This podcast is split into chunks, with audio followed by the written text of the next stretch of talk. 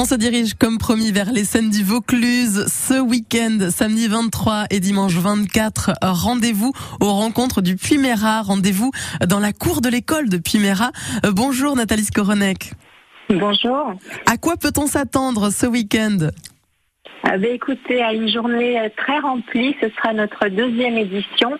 Et à partir du samedi 15h jusqu'au lendemain euh, dimanche 13h, ça va être en permanence des rencontres, des tables rondes, des ateliers, des échanges, des conversations autour des sujets qui nous tiennent à cœur, à savoir la littérature et la nature. Quelles questions vont être posées aux, participants et quels sont-ils? Alors écoutez, on a, on a en fait deux poules de participants. On a des, acteurs locaux qui sont en prise directe avec tous les changements environnementaux qu'ils vivent. Donc il y a des agriculteurs, il y a des vignerons. Euh, il y a un agroforesterie. Et puis le soir, ce sont des écrivains qui ont aussi un lien euh, très intime avec, avec la nature, qui ont écrit sur la nature ou qui ont écrit sur les, les, les, pionniers de l'écologie comme, comme Thoreau, comme Orwell. Et donc ce sont ces deux regards différents qui viendront nous parler des problématiques actuelles. Vous êtes écrivaine, euh, vous avez reçu d'ailleurs le prix de l'Union européenne de la littérature. L'idée de ces rencontres, c'était d'associer littérature et nature.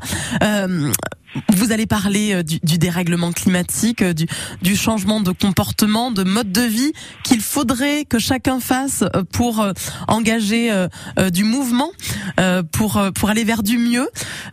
vous attendez du monde? Absolument. Ben, écoutez, l'année dernière, on a eu 500 personnes qui sont passées chez nous, ce qui était pas mal pour une, une première manifestation débutante. On le fait d'une façon très artisanale avec notre cœur et avec des gens qui ont, qui ont vraiment envie de, de réfléchir à, à ce qui se passe. En fait, des gens qui sont plus loin et qui lisent ça via les, via les journaux, via la télévision, la radio, etc. Et puis, euh, les vignerons qui vivent autour de nous. Et euh, voilà, par exemple, la vigne dont on a toujours pensé que c'était une plante qui n'avait pas besoin d'eau mais qu'est-ce qu'on fait ce week-end Il va faire très très chaud. Et donc c'est vraiment essayer de voir concrètement comment, euh, voilà, quels sont les changements qui, qui ont lieu actuellement et comment on peut y répondre. Plus que jamais par ces temps caniculaires où on voit euh, des incendies se propager partout, euh, on parle, et c'est juste indispensable, de dérèglement climatique. Absolument. Et euh, vous savez, il y a des pionniers comme Thoreau ou euh, comme, John Muir qui ont qui depuis euh, depuis la fin du 19e siècle annoncent comme ça ces, changements à la fois ce, goût pour la nature, ce retour pour la nature et en même temps une espèce de, déperdition de, de ce trésor de ce trésor là.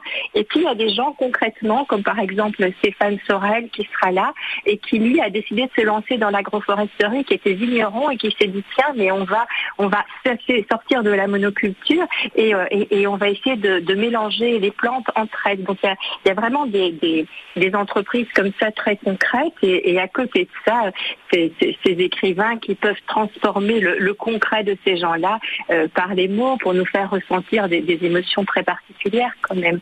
En tout cas, Nathalie, sachez qu'on offre des places, que vous offrez des places à nos auditeurs, nos auditrices qui voudraient venir deux petits déjeuners et deux occasions euh, de venir débattre avec euh, euh, les personnes qui seront là pour parler de dérèglement climatique ce week-end. Ça se passe donc à Puymera dans la cour de l'école. On offre des places dans un instant. Merci d'être venu nous en parler sur France Bleu bah, Écoutez, je vous remercie beaucoup et je vous attends samedi. Parfait.